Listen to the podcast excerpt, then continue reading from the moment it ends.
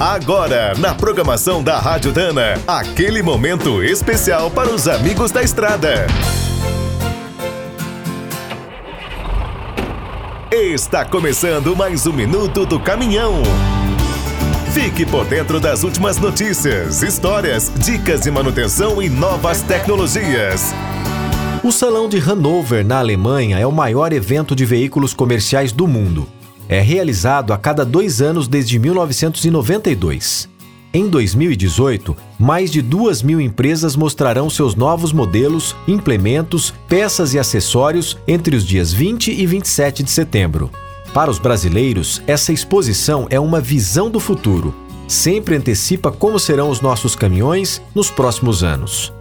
A Mercedes-Benz apresentará a estratégia CASE, uma abreviação de conectividade, veículos autônomos, novos serviços e eletrificação. A Volvo, a Scania e a Iveco estarão presentes no salão com veículos elétricos e híbridos, além de versões a gás natural e biogás. A MAN e a Renault, que é uma marca do grupo Volvo, levarão vários modelos a bateria, capazes de transportar de 3 a 26 toneladas. A DAF estará comemorando seu aniversário de 90 anos. Os grandes destaques serão a série especial do XF e a versão elétrica do CF. A Ford também terá uma grande atração. Lançará em Hanover um estradeiro acima do cargo. Terá uma cabine inédita e 500 cavalos.